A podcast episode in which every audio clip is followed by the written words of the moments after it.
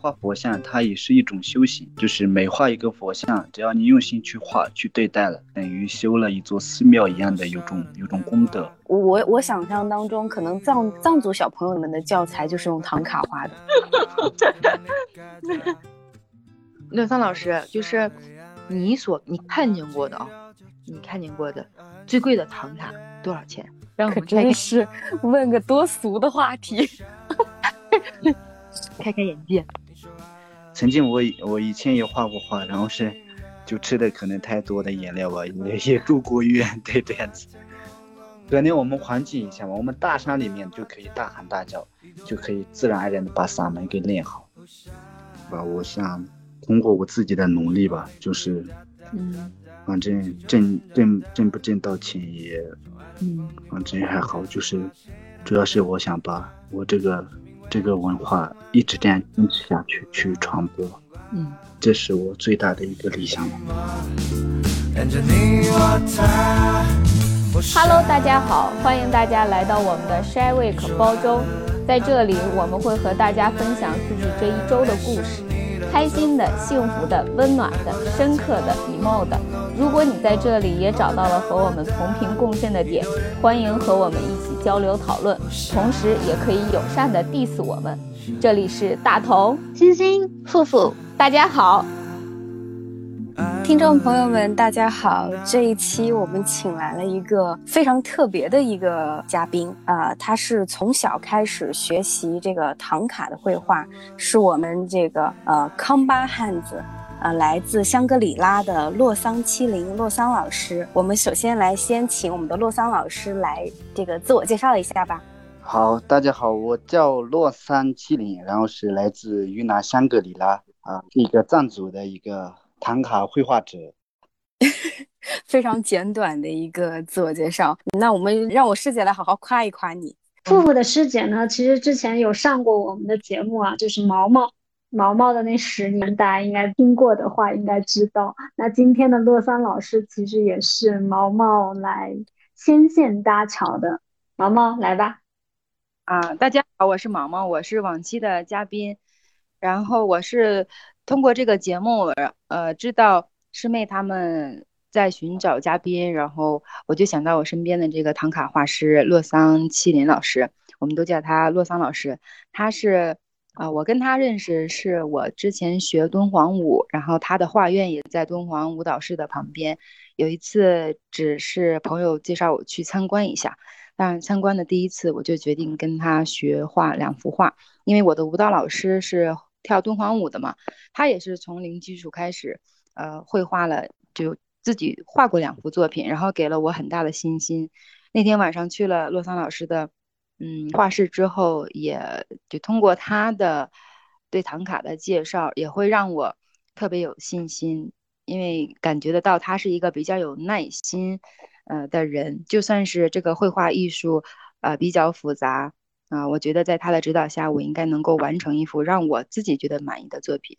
然后后来，呃，知道洛桑老师的一些经历，他是十二岁，对，十三岁。十三岁的话，那你就要说不对，十三岁开始学习的唐卡绘画，呃，至今，然后也画过，在他们藏区画过寺庙的一些壁画，嗯嗯他多的作品在全国各地也参加过，呃，上海、北京国内外的一些唐卡作品展，然后他他的唐卡我知道的最高有售价二十多万，呃，我知道的就是这。哇塞，好，那那洛桑老师，你是从十三岁开始学唐卡，其实现在就是洛桑老师还是特别年轻啊，虽然我们叫他老师，其实他年纪比我们都小一些。洛桑老师，你是哪一年的？哦，我是九七年的。对，如果从年纪上来讲，洛桑老师是小弟弟，是我们的小弟弟。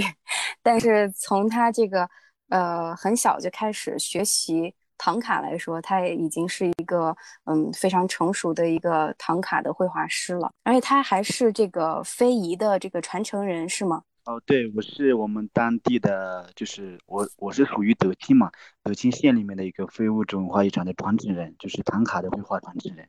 非常非常厉害。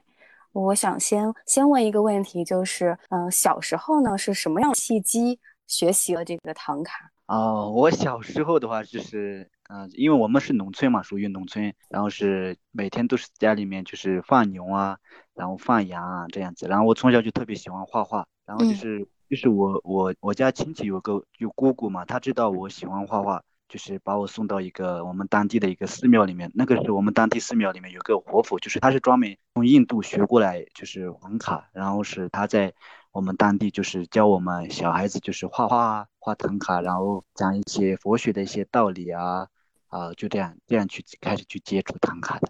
对嗯，哇，那其实这洛桑老师，您的这个老师，他应该是一个呃非常厉害的一个人物，对不对？嗯，可以这么说，对，他是在藏区也是比较厉害的，就是一个唐卡画师啊，也是出家了嘛，出家师傅。嗯，就是比较德高望重的这么一个老师。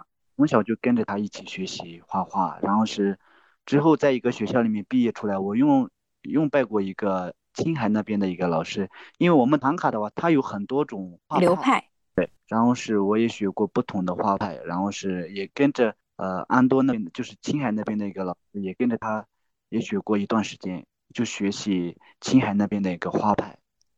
所以你是自己从小就很喜欢画画，然后又碰到你们刚好当地的这个寺庙里有有师傅，呃，他就是在教导小小朋友画画。那那个时候，对于孩童时期的你来说，你觉得唐卡对你来说，你在你的眼里是怎么样的？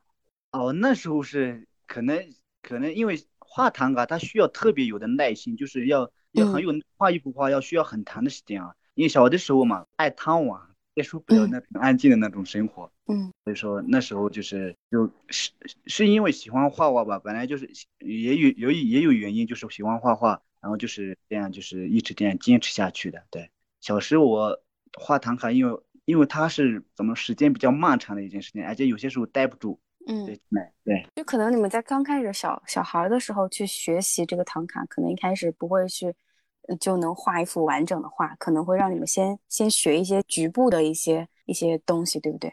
哦，对，首先我们就是从最基础的开始，从就是学习线稿嘛，就是在纸上面练习线稿。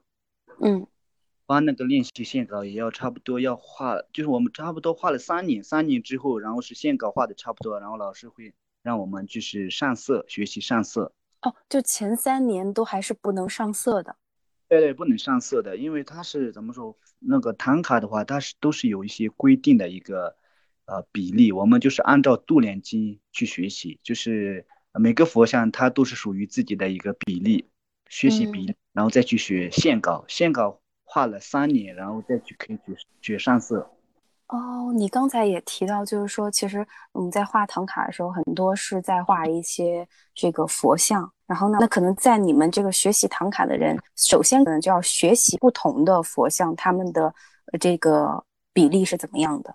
对对，要学习比例，然后是它背后的一些故事啊、文化啊，对这样子的。嗯因为他所画的都是一些佛像嘛，佛像我们一般都是不能乱画，有这样的说法。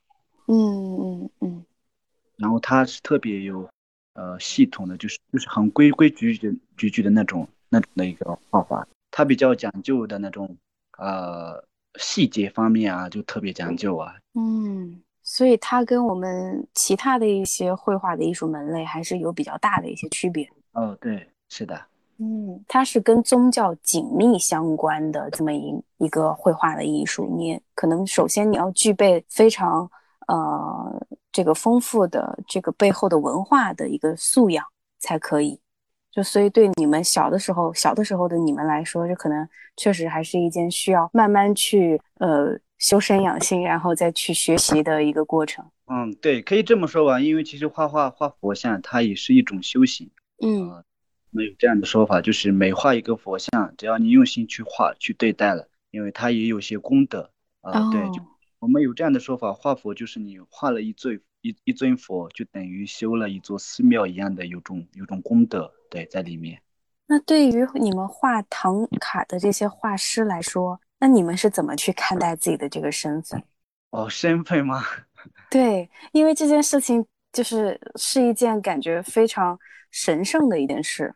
身份的话，就是首先画唐卡，我觉得我个人觉得它怎么说？因为画佛像嘛，要有个恭敬心，就比如说我们不抽烟啊，不喝酒啊，因为在画画的过程当中，因为我们是要用口水来去晕染，就它的渐变色，所以说你吃了一些不，你你啊，你喝了一些酒啊，然后是抽一些烟啊，就这样的话去晕染的话是对佛像不太恭敬的那种，所以说我们就是特别要做的特别好，就是不抽烟不喝酒啊，然后是要心能静得下心来，对，这样去绘绘制那种。嗯，我我有就是听说，虽然我们就特别不了解哈，这个嗯，关于唐卡的一个一个一个比较专业的，或者是呃带这个这个宗教背后的这些故事，我们还是很不了解的。但是我就是在做这个节目之前，有稍微啊、呃看一些材料，好像是说咱们画师在画唐卡之前，还要做非常多的这个呃准备工作，就是它有一个流程，对不对？对，比如说首先去洗手啊，然后是早上一般我们会念念些经，然后每嗯画一佛像，比如说我画个绿度母，我一般就是会会念一些他的心咒啊，然后就是比如说这样的话，就是当你绘制完了，然后就比如说有缘人请了我的作品，它更有一些加持力，因为我所所绘制的时候，我我持了很多心咒在里面，就是念了很多心咒的在里面。嗯，它是一件非常也有非常有仪式感，需要去呃在内心是非常尊敬它的一件事情。是的，是的。那小时候你学唐卡的时候，包括你现在在教唐卡的时候，有没有一些有缘或者有趣的故事发生过？有趣的故事吗？嗯，对，或者是很有缘分的，你想起来那种。嗯，其实我觉得唐卡对我还是有有有一些缘分，因为我曾经在一个学校里面毕业出来嘛，嗯然嗯后那时候我可能是十六岁吧，十六好像十七岁，十七岁的时候毕业出来的时候，啊、就是感觉也很迷茫，就不知道要做什么工作。然后我在当地就是啊、在一个演艺厅里面也也当过演员，就是跳舞啊，然后中途也演年没化，就是一直一直在搞演艺。然后就是后来我用用开始回呃，就是用开始捡起这个画，然后是我感觉唐卡对我还是有缘，因为我就想一生就一生当中就是去画一生去画佛，就是把这个文化给传承下去，有这样的愿望。对，嗯，就是它是一件你，嗯，其实小时候并不是说，呃，并不是说想好了以后要，嗯，就是小时候只是喜欢，就是跟着师傅学了，然后等到长大毕业了，出了校门之后，慢慢的才又回到了这条路上，然后觉得这可能是还是你一生应该去追寻的一个事业。嗯，对，因为现在其实很多年轻人他呃这种去系统的学习的这种很少，因为唐卡现在很多年轻人他接受不了，因为他他很磨练人的一个耐心嘛，有些人心静不下来，然后也画不好唐卡，中途放弃的也有很多。但我的话，我自己就想觉得，就是因为它是有千年的历史啊，传到现在，我觉得应该要把它保护。去传承下去，有这样的一个一个发心吧，这样的一个这样的发心。嗯其实我觉得洛桑老师之前是在画唐卡之前嘛，是在做跳舞、做演员，然后后来又在画唐卡。我觉得这两件事情其实还反差挺大的，就一个是动的，然后画唐卡它就是安静的。然后洛桑老师是怎么看待你这两种状态呢？你可以灵活的去转换吗？就是首先我因为我中途放弃过一个一次唐卡嘛，然后去跳舞，然后后来后来再去，因为又开始去画画的时候，心就是有一点静不下来，稍微就是呃怎么说，可能环境带去了一些影响吧。就是，然后、呃、后面然后慢慢画，然后又又会恢复恢复到以前的那种状态，对，还是会有一些很大的一些差别。嗯，对。那通常通常就是洛桑老师，你在画画的时候，你在想什么呢？因为我们知道一幅画可能会画很长时间，可能几个月或者甚至几年都有，对吧？那画画的时候你在想什么？画画，我一般画画的时候，就是比如说画个绿度母的话，就是一般就是会默，就是观想着绿度母啊，然后就是就是就是修，就是一种在一种修行的状态下，我就会想一些呃绿度母啊，就是等于我就在给他绘制啊，然后有如果有缘人请到了，也是能给他带来平安啊那种，有一般都会去这样去想，然后去念他的心咒。嗯，所以画唐卡是不是会有一个逐渐进入的过程？就是像我们做冥想，可能刚开始都没有办法安静下来，然后经过反复的练习，我们就可以在很快的去关注当下，关注自己。哦，然后就会进入这个状态，是是同样的一个过程。对对，是的，是的，是是这样的过程。刚开始都会很难的，因为他是慢慢去休息，而且我感觉，因为有些时候会感觉，就是因为在画佛嘛，然后是可以近距离的跟于佛接触啊，啊，这样是感觉也会很自自己心里面也会很舒服。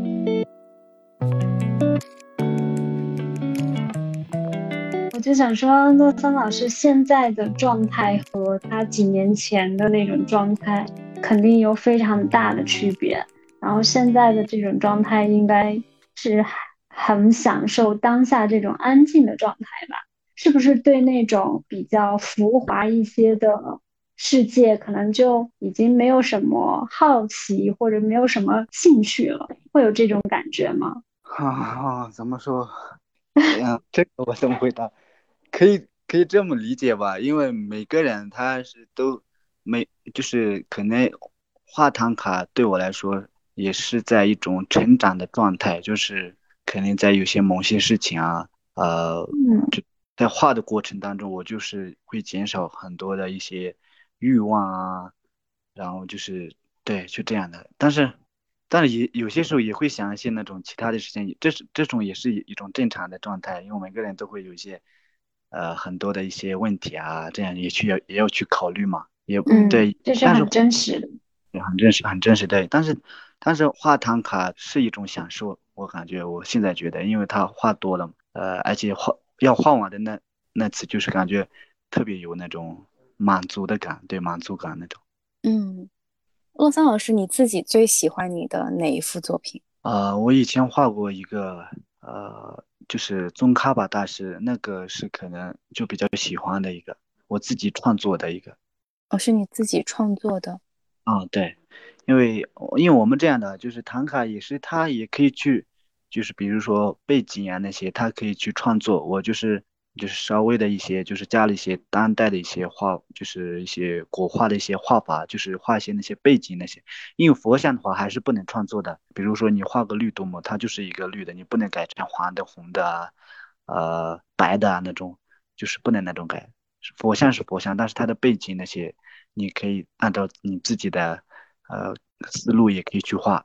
对，就就一些这样的一个结合过。那有没有机会把这个呃图片到时候发出来，然后也让我们的听众朋友们可以欣赏一下？哦，可以，我到时候我可以找一下那个照片。好，期待我们看一下、观赏一下这个好的作品。我们也会把这个洛桑老师，他之前也给我们看过一些他画的一一些这个唐卡作品，我们都觉得是非常美的。虽然不懂哈，我们作为外行确实不懂怎么去鉴赏，但是可以感受得到他的那个。嗯，那个色彩我只能就太外行了，就是那个色彩是非常的饱满和多样，然后很很鲜艳的，就是组合在一起。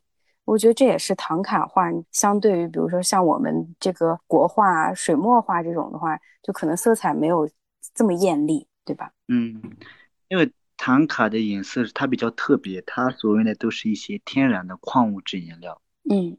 我们的一般的一些宝石啊，像绿松石啊、青金石啊、珍珠粉啊、朱砂等等，有很多很多的矿物代替了一些颜色。对，而且我们唐卡的颜色就是，其实就跟敦煌的壁画的里面的那些颜色几乎都一样，它也不会变色，也不会褪色，就是这样，它可以保持很长很长的时间。嗯，它都用的是一些天然的矿石去磨出来的做的颜料，那这个可能会保持的时间非常的长久。嗯，可以很长久的。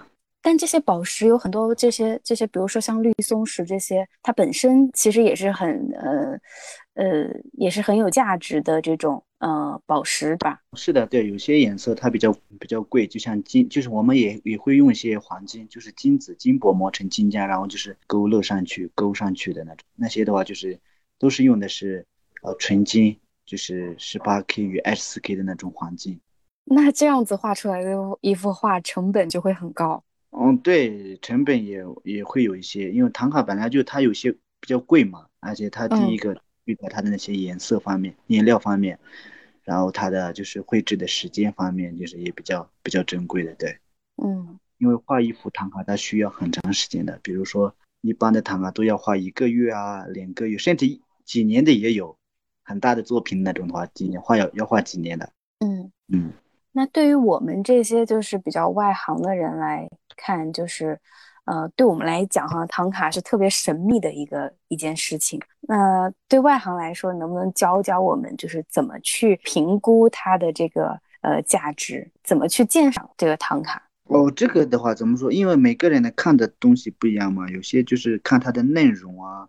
然后有些看它的大小啊，然后它的材就是材质方面啊，然后它的细节方面啊，都要去考虑的。比如说，呃，你喜欢绿度母或者是那种的话，就是你就是按照那个内容来去去选去选选这个佛像，然后还要首先要看它的呃大小啊。然后是它的细节方面做的好不好，然后因为佛像的话都是要看它的五官，就是开眼。我们一般我们也是学习唐卡的话，最后面要要开眼嘛，开眼那些方面很重要的，因为一个佛像的神态就是就是眼睛非常重要，对，他的眼神态方面特别重要。嗯，这个就是非常考验画师。对，那像你刚才用到了“开眼”这个这个词儿。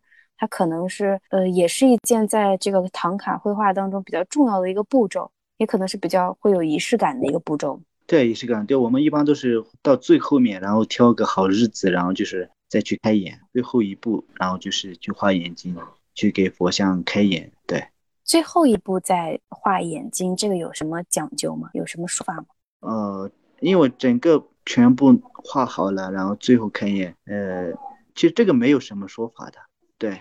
点睛之笔，可能就是对，这么理解吧。我我刚刚在想说，会不会有可能就是他开始开始，因为你这整幅画画的是不完整的嘛，然后你这个时候加上眼睛，它就是好像就不够不够尊重还是什么的。等等完整之后再加上眼睛，会让他加上眼睛就有神了。对，就等于像我们世间的人，就像就像比如说女孩子，就是穿着完，然后是。最后才会化妆嘛，就然后再出门，出门就是那样子的一个一个形式吧。嗯，听上去就像一种固定的程式流流程，就是大家都是这样操作过来的。然后呢，我们就把它固定下来。我不知道，我完全是唐卡小白，就就是特别内心特别虚。对，我们在做这期节目之前，我我们几个人都特别紧张，知道吗？就是很怕，很害怕会呃，就是。会不会我们提了一些不太好的问题，或者是因为我们太不了解了嘛？就是哎呀，也会很害怕，会说一些或者是问一些不尊重的一些问题，很害怕。就是万一有什么的话，请请就是大家多多包容。咱们今天就是一个学习的心态来探讨一下。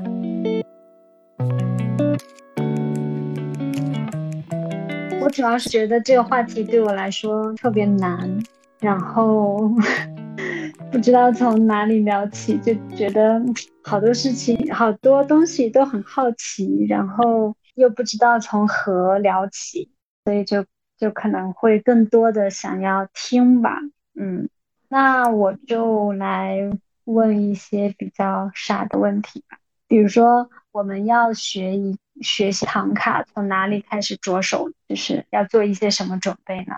准备的话，我们一般。学习开始，首先去开始学习的时候是从从那个从底稿开始，就是它的线稿开始。总是我们一般开始学习的时候，释迦牟尼的佛头是最基础的，开始打线条啊，然后就是线条打好了，然后就可以开始画他的释迦牟尼的轮廓，就是他的佛头啊，这样去一步一步去学习。嗯，然后是制作画布啊，然后是也要学习，然后就是。啊，磨颜料啊，调胶啊，调颜色，那样慢慢去学习。磨颜料会会是什么讲究？磨颜料，以前我小时候我们磨的时候，那手都是起过起过那种泡，就是水泡，就是天天磨那个颜料。是因为磨要磨太久，还是说要磨到什么程度？比如说它的细腻程度有没有什么标准？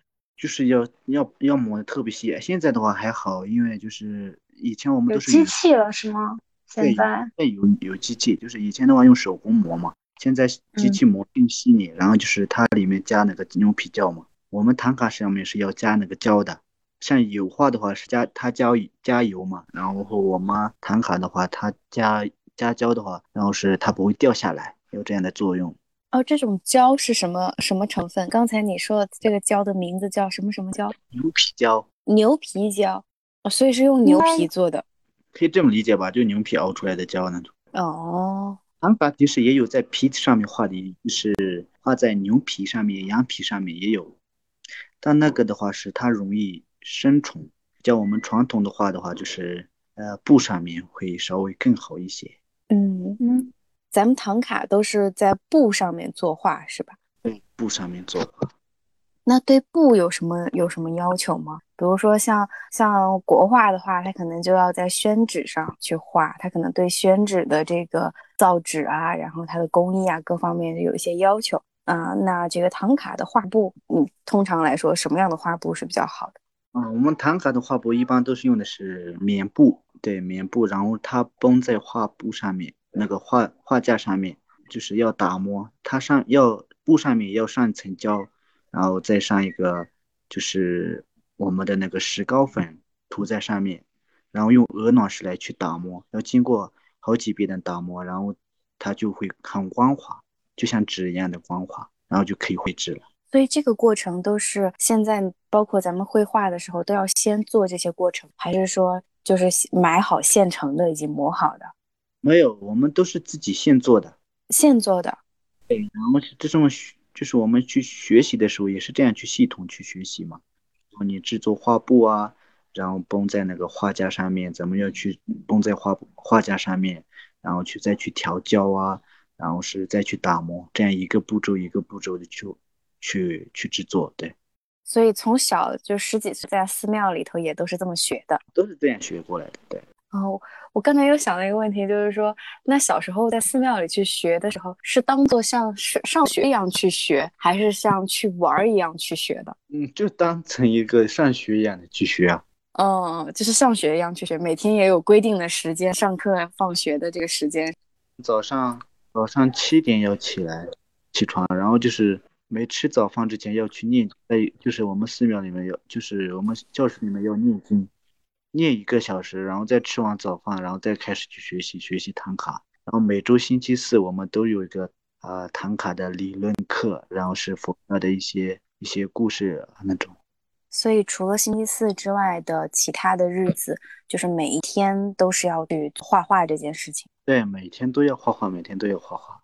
就一个老师，一个这个呃这个老师带所有的小朋友，对，一个老师。有多少个小朋友一起学？当时？当时我们学的时候不到二十个，也不多。那一个老师教是就是十几个也挺多的了。年纪都是相仿的吗？还是说大大小小都有？大大小小的都有。然后是我们画的，呃，画的程度也不一样，有些画的比较好，有些稍微是初学者啊，然后有些画的是对，就是差不多的那种，都不同的。大家可能原原本的这个呃水平也不一样，然后就是在一起去学。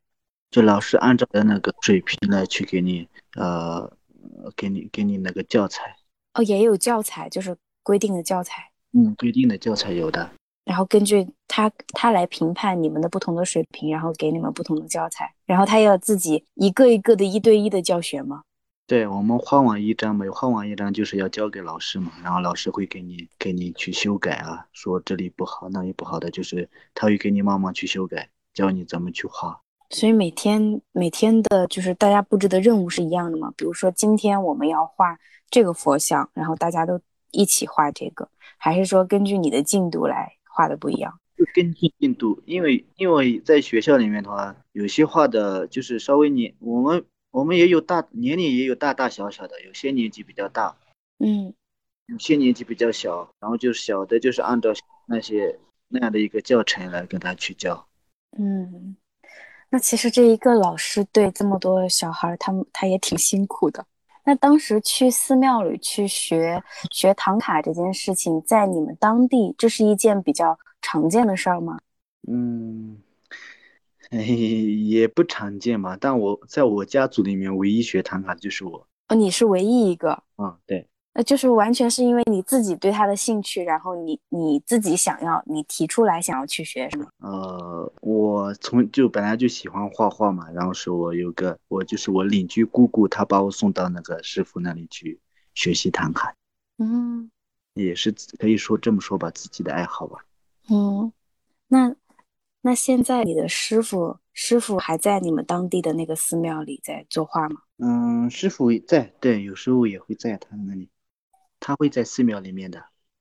是不是除了绘画的问题，有一些人生方面的问题，是不是也会跟师傅讨论，会问师傅？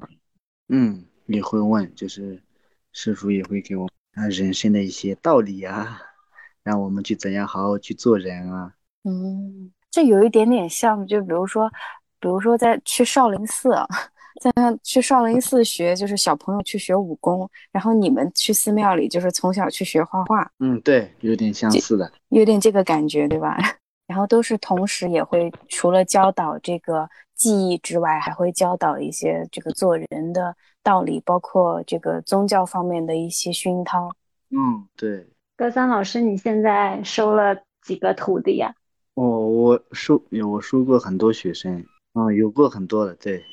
最小的是多少岁跟你学啊？最小的就是我们家乡的一些，嗯，现在他们他们暑假的时候，暑寒寒假暑假的时候会会有一两个，就是可能十一岁、十二岁左右的，也跟我学过一段时间画画这样子。那是不是一般学唐卡的年龄大概都在十一二岁？就从那个年龄就开始，就不能更早，更早了，小朋友可能坐不住之类的。对他们坐不住，而且他们就是理解能力也不怎么好，因为十十做十二十三十四岁的话，就刚刚好在那个年龄段就可以去学习。太小了，他们就又坐不住，可能。嗯，对。那你们就是在绘画的过程中有没有什么好玩的，就是比较搞笑的或者印象特别深刻的故事？印象比较深刻的故事啊，对，就好玩的或者对学生啊之类的。嗯，我们就是每每周星期六，我们都会去去山上写生，就是老师会让我们去山上，就是找一些花花草啊，那些就是画画画那些花草树木啊那种，然后就是每周星期六都有都有这样的一个一个课程。那时候就小时候就特别喜欢玩嘛，就嗯就就会很期待那星期六的到来，就是也可以去山上画画啊这样子。这是我们可能是在学校里面最最难忘的一件事情嘛，因为每个每周星期六都可以去山上画画嘛。嗯，所以大家出去跟待在教室里的心情是不一样的。而且我觉得这个还还挺挺挺好的，就是，嗯，它不仅是说在寺庙里面去画，就只是画呃画一些规定课程里头的东西，他会去接近大自然。可能师傅也会觉得，呃，小朋友们多接触大自然，也会有一些新的一些感悟，也会也是一种修修行。就听起来，那你们跟其他的就是学画画的孩子也还是会有一些类似的，就出去写生啊，这些也都是会有。也会有的，因为嗯，这样的话就是，反正也给他给他们一点一些乐，找一点一些乐趣吧，就是让我们去山上画画啊，然后就这样的话就没有每天都待在学校教室里面嘛，也可以去出去画画这样子。而且我刚才听到这个洛桑老师说，呃，你自己最满意的那幅画，你是融合了在就是背景的地方融合了一些国画的东西在里头，所以你也是有学习一些其他的画法，是吗？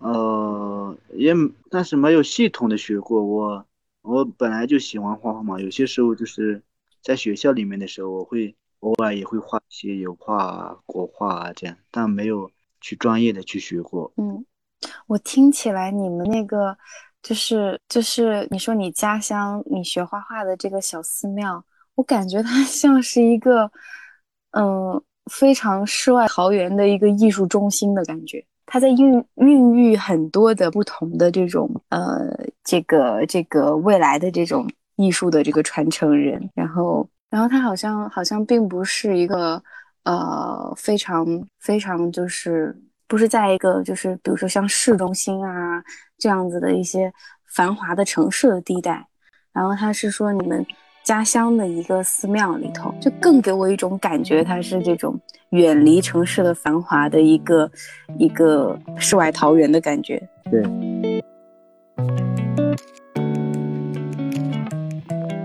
刘桑老师，我刚才听你聊的时候，一直聊到一尊佛是绿度母，是吗？嗯，对。绿度母是不是在你就是制作唐卡绘画的这个历程当中画的最多的？嗯，绿度母跟其实绿度母跟白度母是我们藏传佛教里面比较常见的嘛，一眼类所化身的有这样的说法。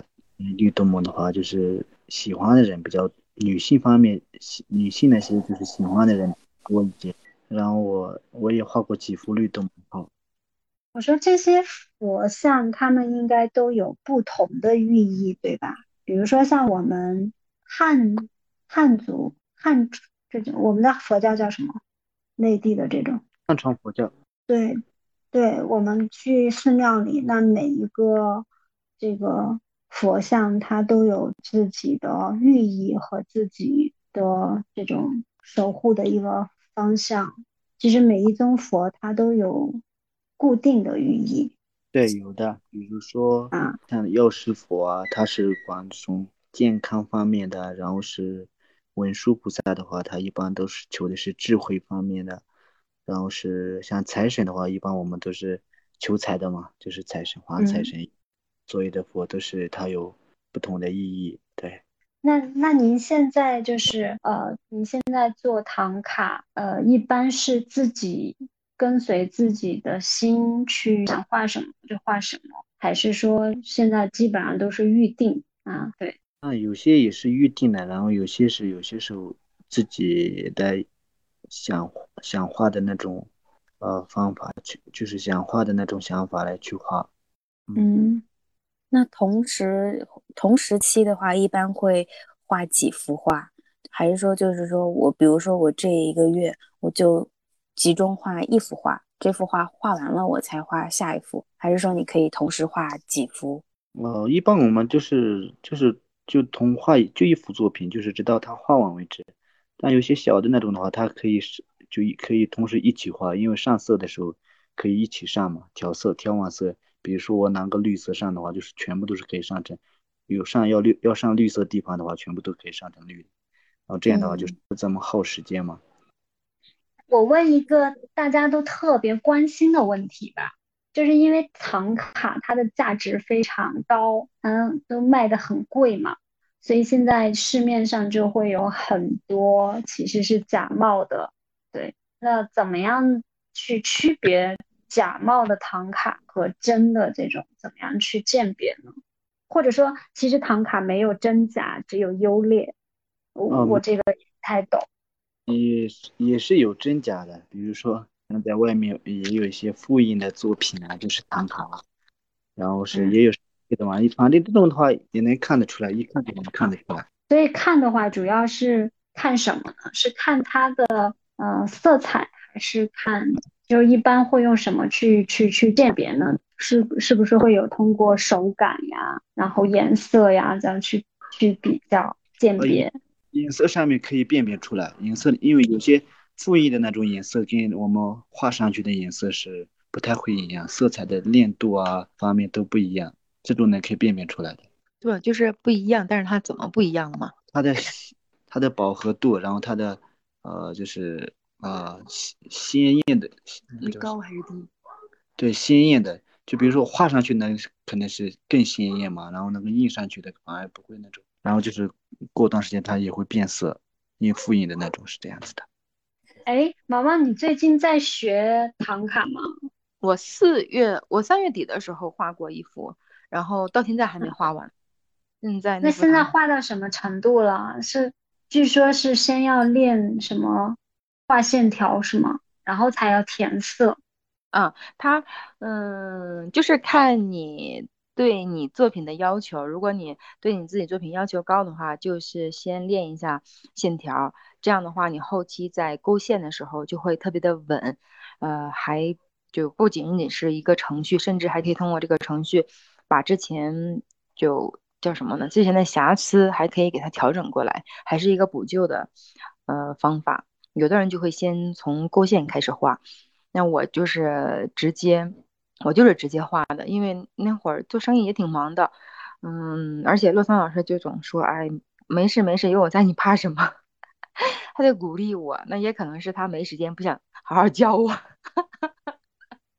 然后我就我就直接画了，但是比我想象中的要好很多很多，嗯，呃，先是呃一起做画布，呃，就是把那个白布用。木头的框架或者是铁的框架不一定，呃，给它绑起来，然后上面要刷那个牛胶，然后再上上漆，然后再打磨，不是上漆，上那个颜料，然后再磨，然后那个画布上才可以，嗯，均匀画的画才可以保存几百年嘛。然后制作完画布之后，就开始画线稿。线稿的话，像唐卡，你像我们画的，就唐卡不是他们，哎。洛桑之前应该给给你们说了有很多艺术形式啊，好像没说，他没说嘛？就除了佛像，其实还可以唐卡就只是一种艺术表现形式，它既可以画佛像，也可以画呃花花草草呀，也可以画一些科学教材，它就是一种表现形式，就像是素描，嗯，像是油画什么的，它不是只是拿来画佛像的，就是它也是一种。绘画的艺术，然后通过这种手法去表现不同的事物，对吗？就是说，这个它的它的内容也是非常的丰富的，然后它只是一个呃一种艺术形式，一种绘画手法。那我可以画不同不一样的那各种各样的内容，不一定是像我们平常所呃认为的，嗯，更多的好像在我们的理解里，它可能更多的是画佛像。但其实你刚才说，甚至还可以用它来画画教材。那我我想象当中，可能藏藏族小朋友们的教材就是用唐卡画的。不是吧？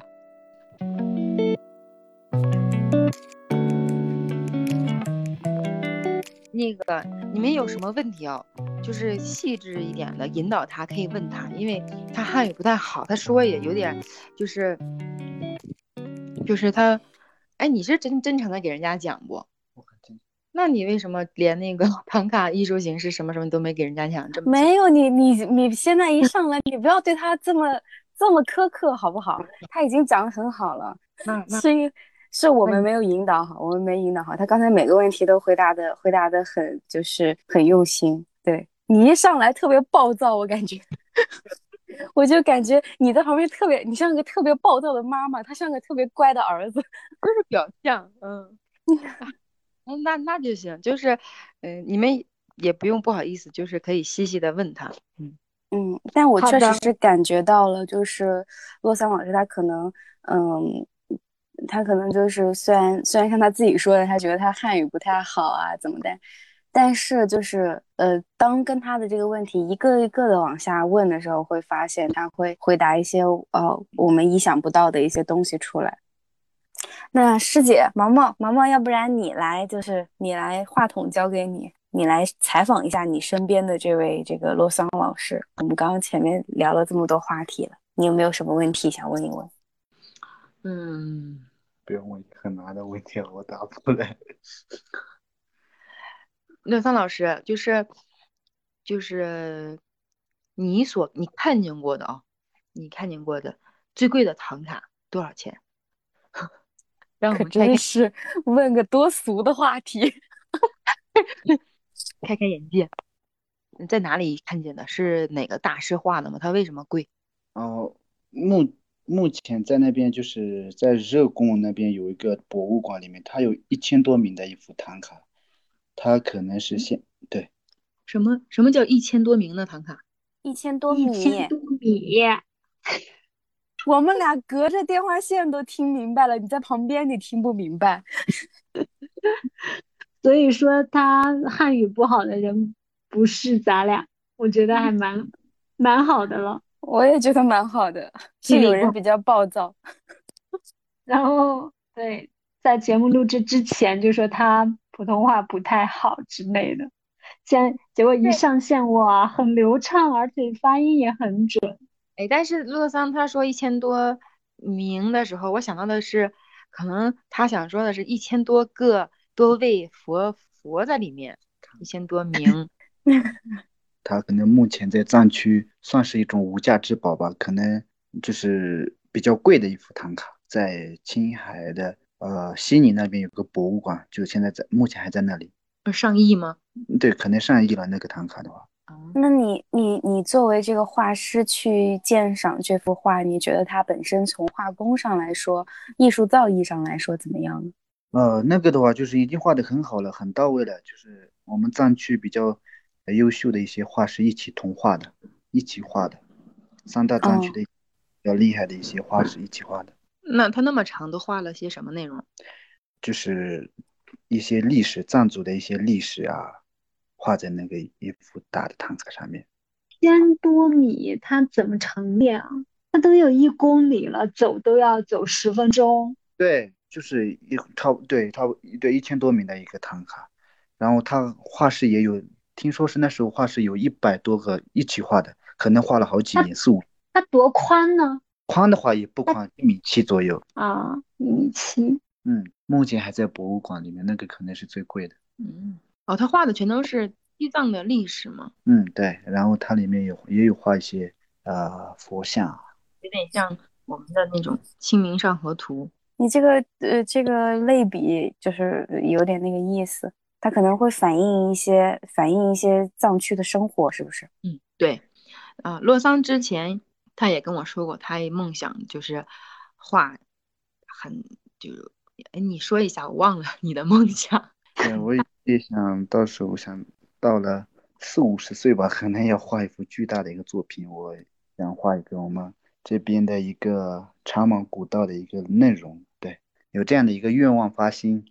哇，好好。那有节目为证啊，嗯，现在已经立节目为证了，有记录了，有有有证据，嗯，说明咱们洛桑老师在在这个呃画唐卡的这条路上，他还是有自己的很高的追求的。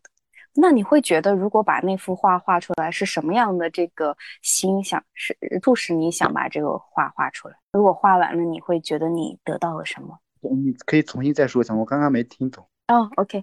就是说，呃，是什么样的这个初心促使你想要去画这样一幅，呃，很很巨大的这个画？就等它真的画完了之后，你觉得它会给你带来什么？啊，怎么说？第一个的话就是有这样的想法，可能可能等到了一定的年龄，然后可能画不了画，然后就想画一幅作品，就想留着，就是给自己挑战一幅大一点的作品，然后就是，然后内容的话就是我们。我们当地该有的一个就是自有的一个那个就是文化吧，就茶马古道的一个历史，有这样的想法。听上去大概就是用这幅作品来，是这幅作品大概就是自己这一生的杰作这样子的感觉。对，嗯，就是给自己留下一幅值得的作品，然后给大众留下一幅值得的作品。嗯，我看那个好多人说。嗯，就是要请唐卡，就是大概要，嗯，可能会有一些禁忌。那我们是不是不能随便买，然后随便去挂呢？没有，没有，没有这样的说法。其实唐卡，你你有信仰的话更好了。如果信仰有信仰的话，你就可以呃请一幅作品，你可以每天都可以供奉。那如果没有信仰的话，它可以也是可以当成一种艺术品。那那其实民间流传的那种啊，有一些禁忌啊。或者什么，就是奇奇怪怪的一些说法，可能就是只是一种说法，就是为了给他一种这种赋予一种神秘的色彩，是啊，那个应该就是一些不懂唐卡的人，他们呃以讹传讹吧。嗯嗯，如果像洛桑他本身本身就是一个唐卡画师，他肯定不会说出。啊，不能随便请什么类似的，他应该就不会说，嗯，应该都是一些不懂的人的传言，也商人吧，可能也销售手段，商人商人。就故意把它搞得神秘一点，然后抬高价格呀之类的，然后再请什么活佛再去给什么开开光啊之类的。对。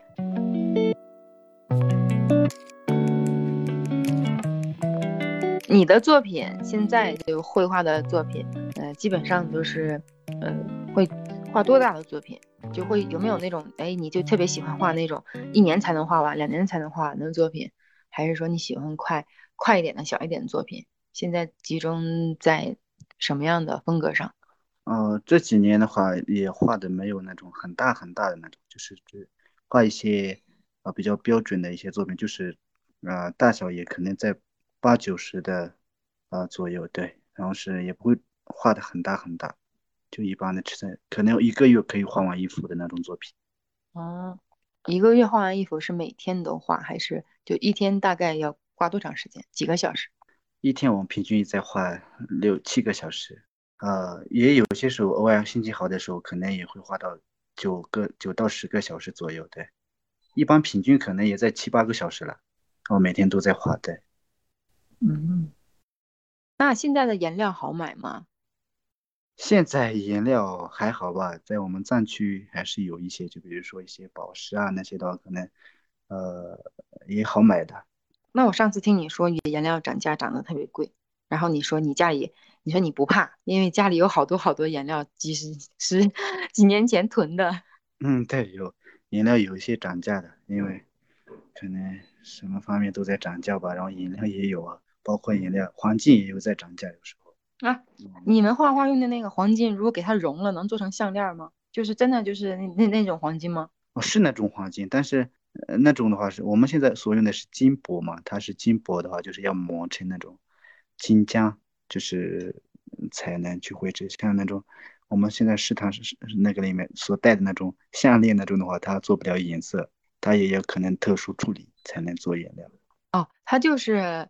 把金子搞成了不一样的，就是形态。对对对，就是不一样的形态。然后是把金子就是弄成金箔，很薄很薄很薄的那种，像像像个纸一样，然后就把它磨。嗯，用手来磨。对。为什么要用手磨？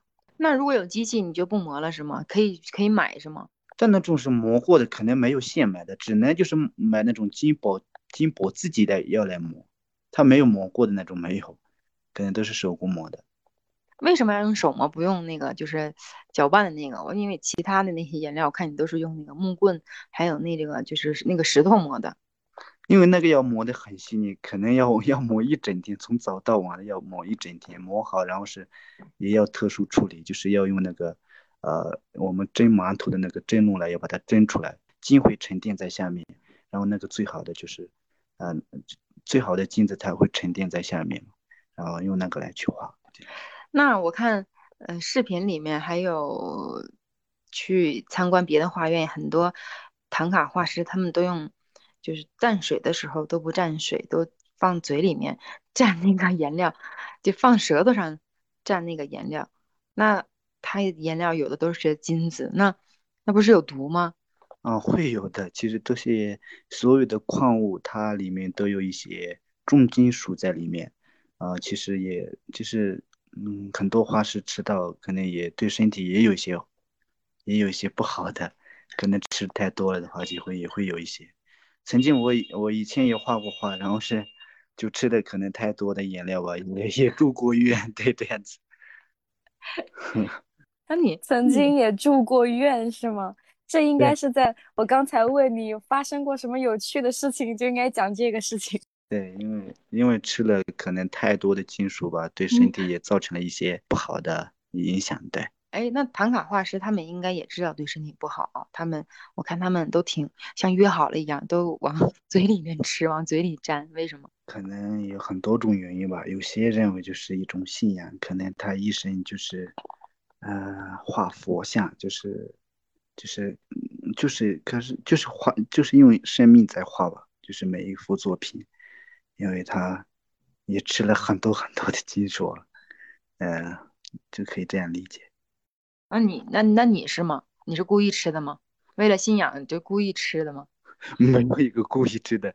嗯，这种这种怎么说？要用用口水来晕染的话，可能呃很多的，就是呃怎么说控制能力会稍微会好一些，因为唐卡它本来原先就怕水嘛，我们去沾水去呃去画的话，本来就更不好画，可能是这样。哎，这段播出去之后，有人会，大家有会不会有人觉得唐卡 就是啊，竟然用蘸口水画，就是会有人那不喜欢。不可能，嗯，不会的。你看洛桑老师多自信，不可能，不会有人不喜欢唐卡。喜欢的话，就是可能对每个人对艺术的看法不一样，对尊就是对一种艺术的尊重，很多都不一样。那个，那你有没有想过离开藏区？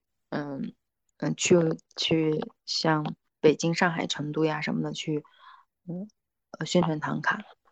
有啊，我从小就有这样的愿望，就是走出大山，我想把我自己的唐卡走向世界，带出全国各地，就是让让更多人去了解唐卡，更多人去知道唐卡艺术啊。对，嗯，哇，洛桑老师的理理想好好伟大哦。嗯，可以的，我觉得值得。唐卡这个艺术非常值得。可能我是作为一个传承人，有这样的有有有这样的愿望，就是我很希望就是哪一天把我的这个唐卡的这种艺术走向世界啊，让就是更多更多更多人去知道这个唐卡。然后，因为它唐卡是真正的是有一千多年的历史，呃，到目前还是有人在在继续在这个传承。我觉得传承这个事情就特别的棒，包括洛桑老师说他从小就有这个，嗯，愿望就有这个理想，说明他的这个民族的这个认同感是非常强的，对对他这个，嗯，本民族的这个文化也是非常自信的，而且本身它就是一件非常美的一件事情，就是值得去，值得去去发扬、去传承、去传播的。当然，我们现在也会看到越来越多的人去了解到了这个唐卡的，嗯，唐卡这个这门绘画艺术，也有很多人，嗯，越来越多的人对这个，嗯，对，嗯，藏族的一些文化也会越来越感兴趣。嗯，对。你知道吗，师姐？洛桑老师说他之前在十几岁的时候，然后有曾经有几年就是还从事过演艺事业。啊，是吗？你怎么没跟我说？我怎么不知道？嗯，我可能你对我了解太少。啊，我不知道哎，他，但是他现在哦，怪不得他没事儿的时候就唱歌、跳舞、弹琴。原来他以前呃表表演过。对啊，我感觉好像是，是不是藏族的很多姑娘小伙儿都是很能能歌善舞的？嗯，有的，因为可能。对，可能高原的影响，反正有藏族人比较能歌说能能歌善舞。对，因为可能我们环境影响嘛，我们大山里面就可以大喊大叫，就可以自然而然的把嗓门给练好。那么在城市里面，我们就没有这样的环境。嗯，为啥在大山里头就要大吼大叫？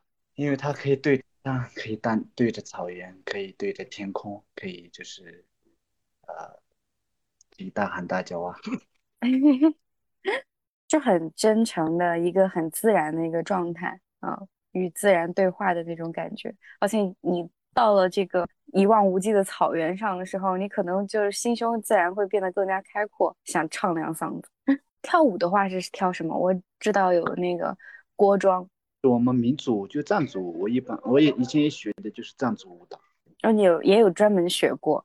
嗯，我教我敦煌舞的那个老师，他们也教过，给我们讲过一些藏族舞。藏族舞的一大特点就是同手同脚。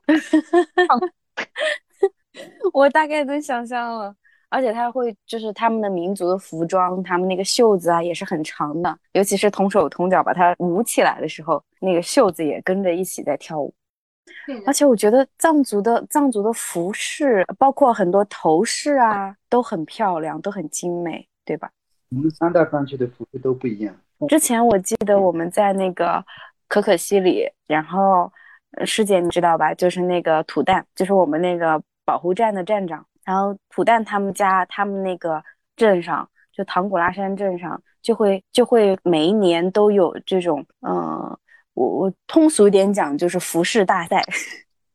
就是每一家就跟走秀一样，你知道吗？就穿着他们的自己的服装，然后然后他们要去评选。啊，那洛桑之前也跟我说过，他们村子里好像每年过年都有就唱歌跳舞比赛。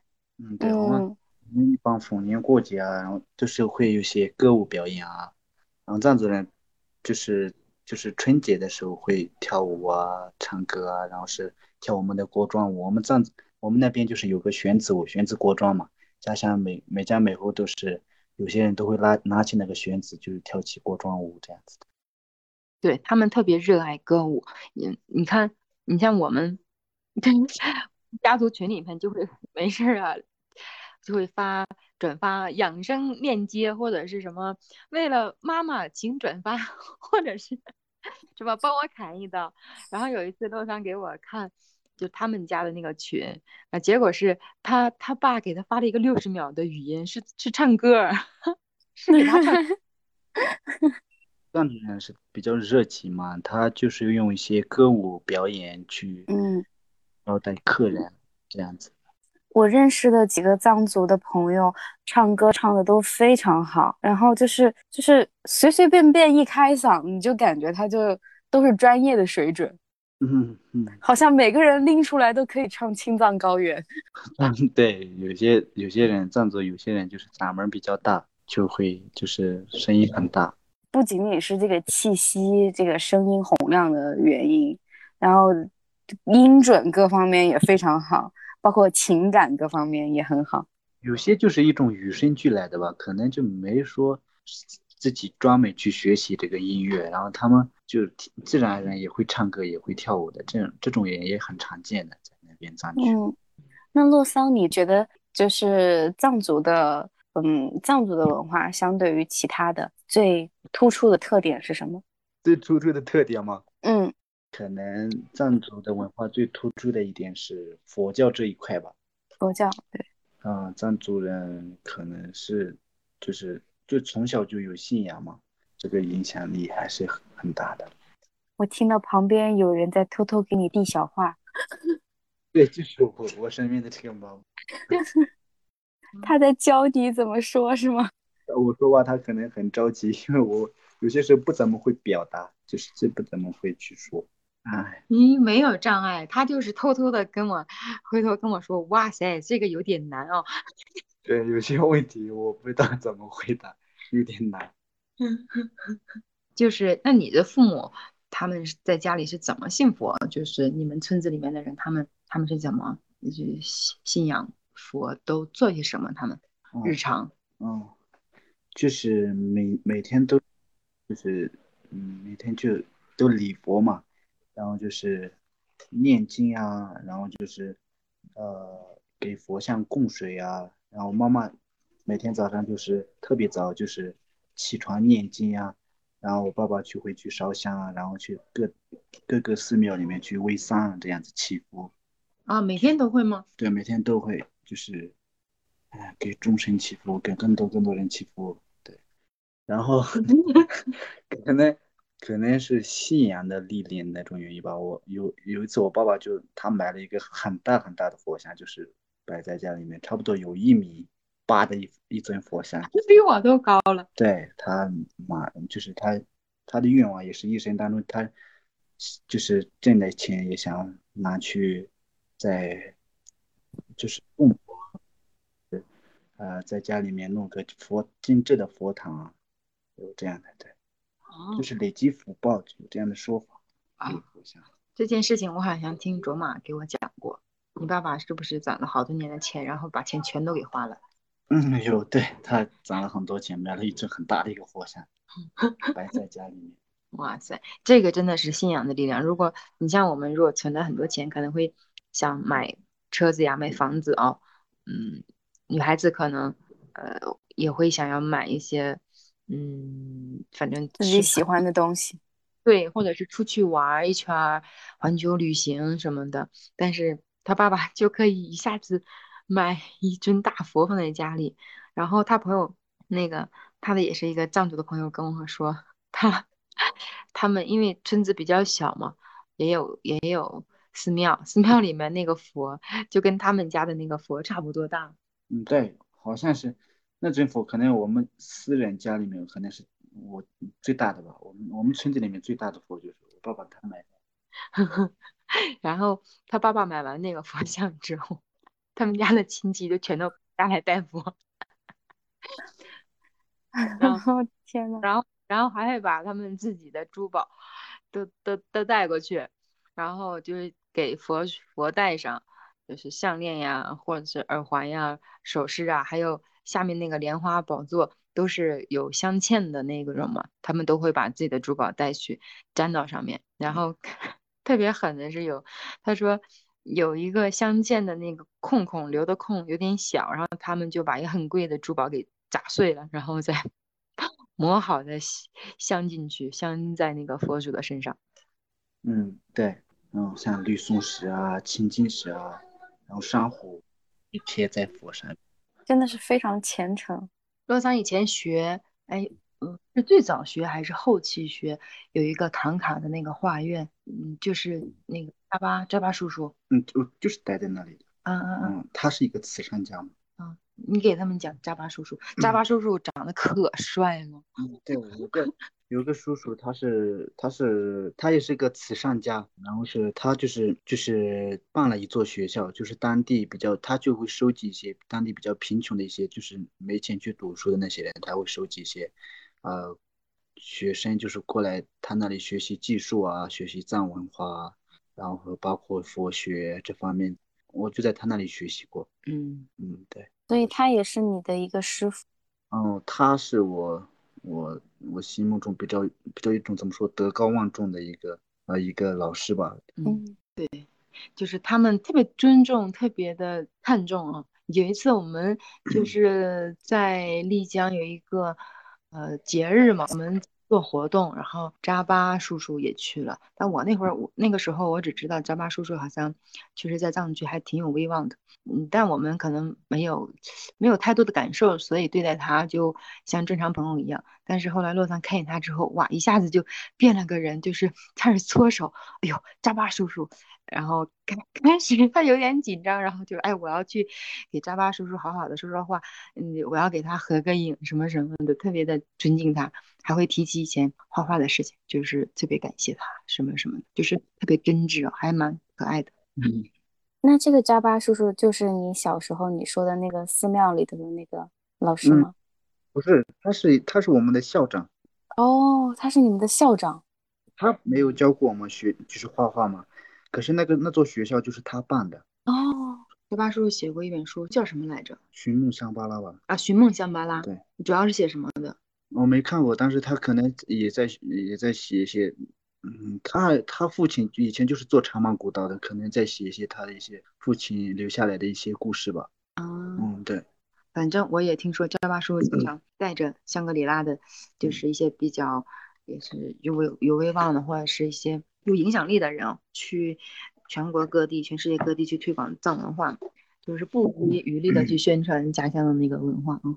嗯，对，嗯。他们的他们的精神啊，他们的一些好的一些事情，对，就是传承给你。传承给我们，对，那你就是扎巴叔叔学校走出来的学生，还就是还记得感恩，而且还嗯学习他的这个传承精神，想要传承唐卡文化，那他知道肯定很欣慰哦。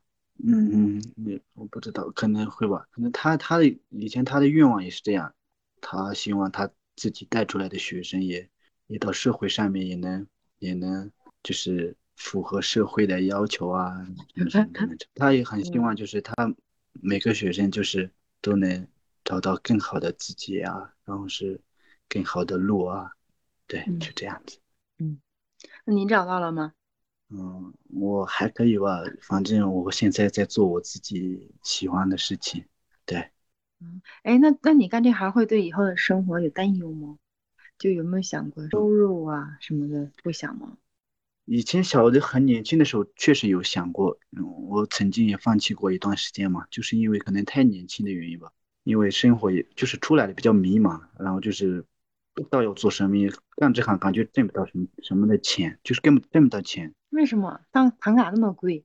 以前有这样的想法，可能他嗯就是这是一个短暂，就是画一幅画就可以甚至可以摆几年都没人卖出去，但是啊卖出去的就是有很大的一笔钱。但是那时候有这样的想法，但是我们那时候可能太年轻了吧，就是马上找到工作就马上有钱的那种，有那种想法可能那 太年轻。哎，现在不会有这样的。可现在没有这样的想法。我想通过我自己的努力吧，就是嗯反正挣挣挣不挣到钱也嗯反正还好，就是主要是我想把我这个这个文化一直这样坚持下去，去传播，嗯这是我最大的一个理想吧。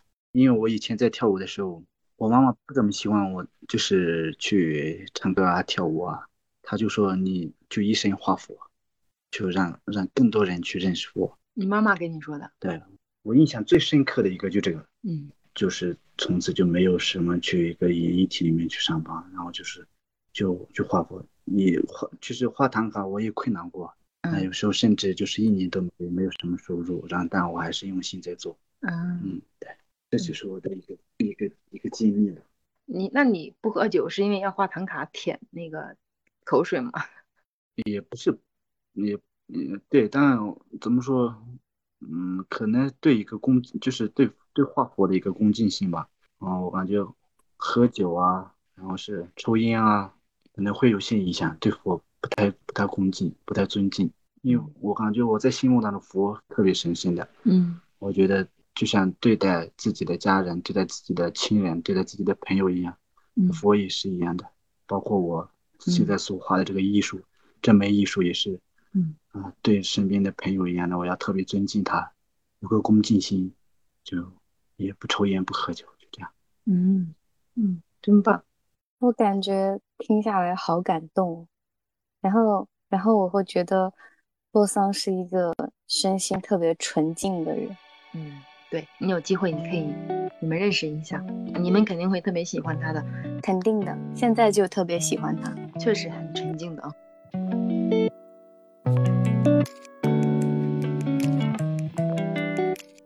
洛桑，你有没有想过就是出家？因为好多藏族，藏族的就是，呃，很多人都是会出家哦。包括你小的时候也是在寺庙里学的画画，这个对你有没有什么影响？嗯，小的时候也是有想过出家，真的？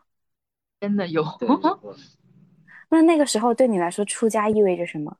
那时候就是感觉，那可能我说实话吧啊，那时候感觉就是出家人就看着很好玩，每天就可以坐着，就是这个是我的一个真实话。我那时候可能小时候不太懂事嘛啊，就没有觉得弘扬佛，每天就坐着，然后就是可以很多人就是供养他。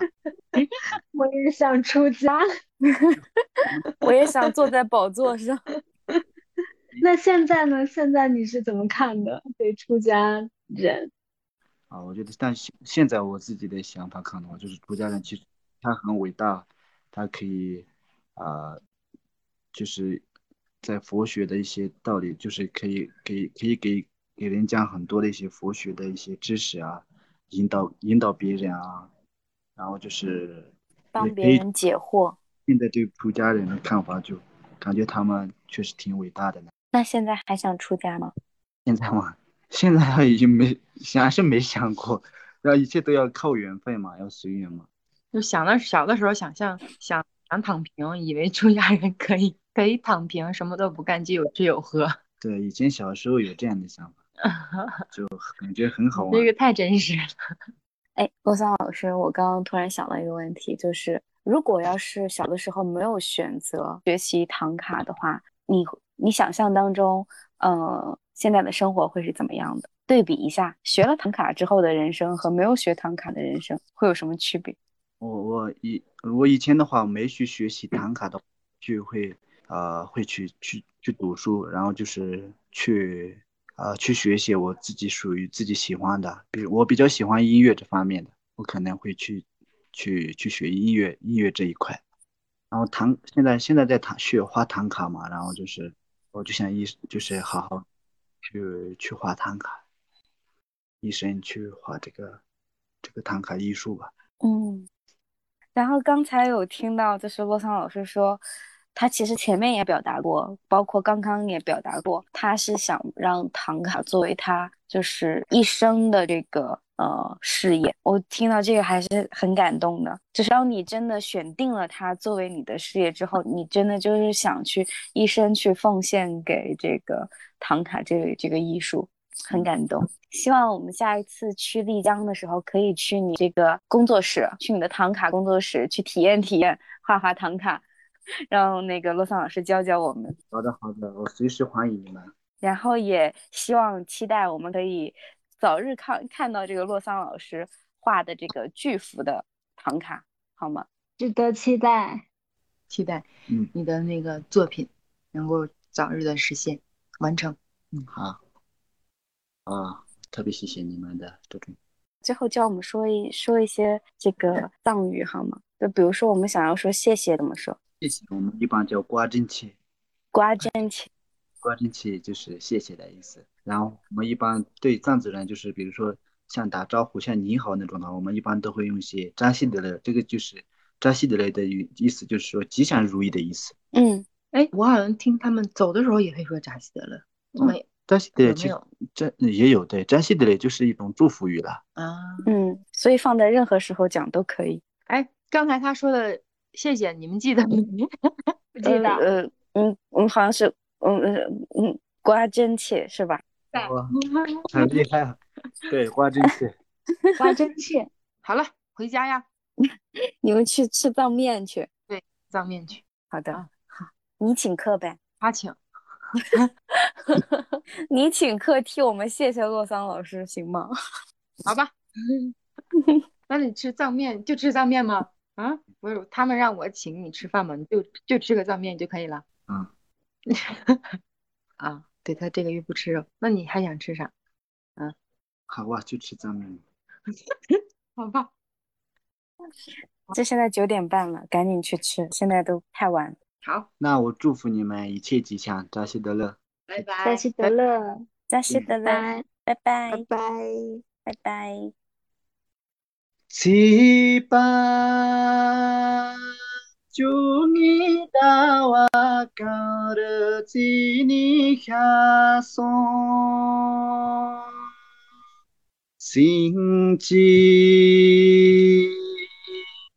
cao la bê tu năng yong chi tha mong de xin chi la mo xin chi la mo 心之蓝，梦，心之蓝，梦，难道就是你给上了苦阿家的心机？根拉梅朵能有吉他蒙的新吉拉蒙哦豁吉拉拉好扎西德勒扎西德勒好好听啊。